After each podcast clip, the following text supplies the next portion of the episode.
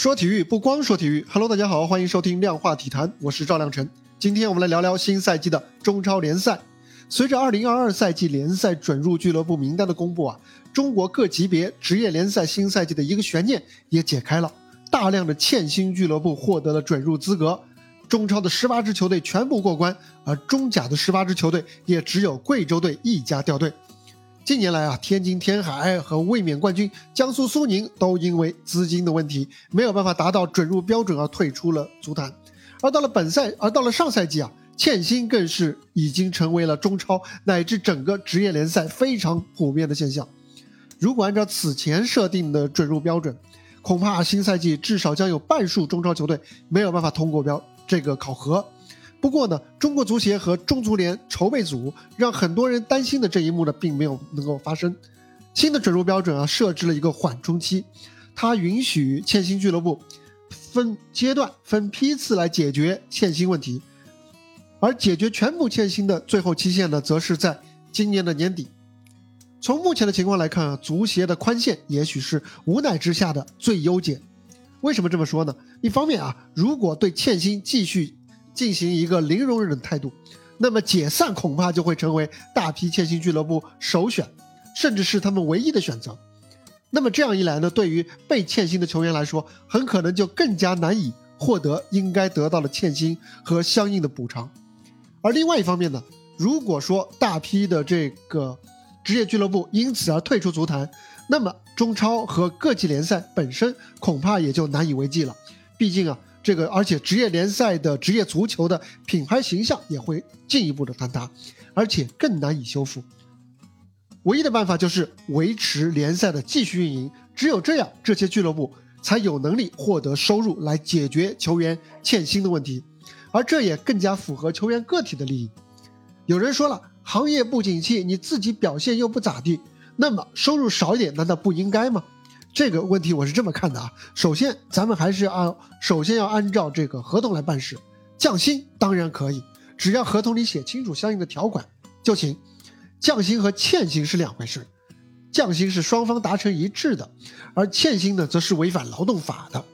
当然啊，行业遭到不可抗力的影响，这也是客观事实。其实啊，足协也已经充分考虑到了目前俱乐部的无奈之处。如果说天津天海。和江苏苏宁的相继退出，他们更多的是来自于自身经营的压力和相应的问题。那么目前中超很多俱乐部的经营困难呢，当然也是和他们各自的经营和乃至和他们母公司的行业所面临的困境有关系啊。但是同样也是和更多足球本身的这个，呃，足球环境外部不可抗力的因素密切相关。比方说啊，长期赛会制来替代主客场制的比赛。这样一来呢，就会赛程缩水，门票收入也会出现断崖式的减少，这些呢也都成了压垮很多职业俱乐部正常运营的最后一根稻草。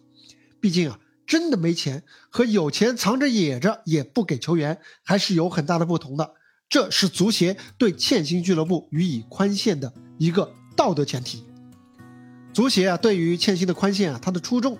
应该说是有利于整个行业链条各个环节的。但是呢，接下来，足协还需要做好一系列的配套工作，比方说啊，对于这个解决欠薪的审核，就应当来采用更加严谨的专业财务审查的方式，而不是像过去那样有点糊弄的球员签字确认。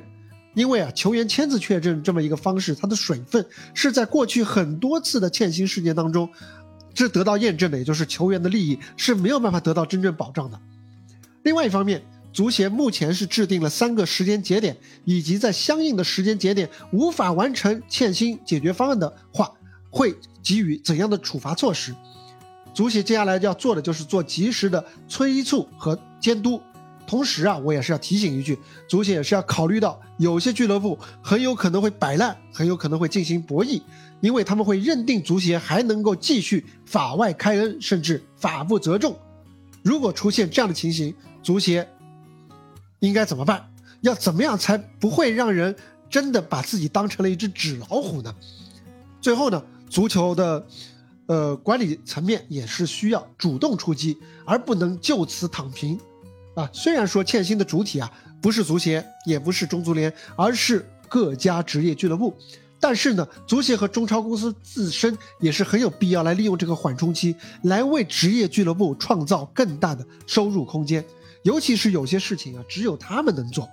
比方说转播权的进一步的分销，比方说寻求更多赞助商的加入，这些都是需要联赛的管理者来出面来进行推动的。而要想在新赛季从赛会制改回到主客场制，这对于所有球队来说都是非常重要的一个改变。这也需要足协在足球之外的层面进行大量的沟通协调，毕竟它涉及到很多城市的防疫的要求。所谓的缓冲期啊，除了缓，更要冲。足协和中超公司啊，他们不只是职业足球的管理者，他们同样也是重要的参与者。他们的职责呢，也不只是解决那些欠薪的俱乐部，他们更有义务，也更有能力去帮助解决欠薪这件事儿本身。好了，这就是本期量化体坛的全部内容。欢迎评论、点赞、收藏、转发，我们下期接着聊。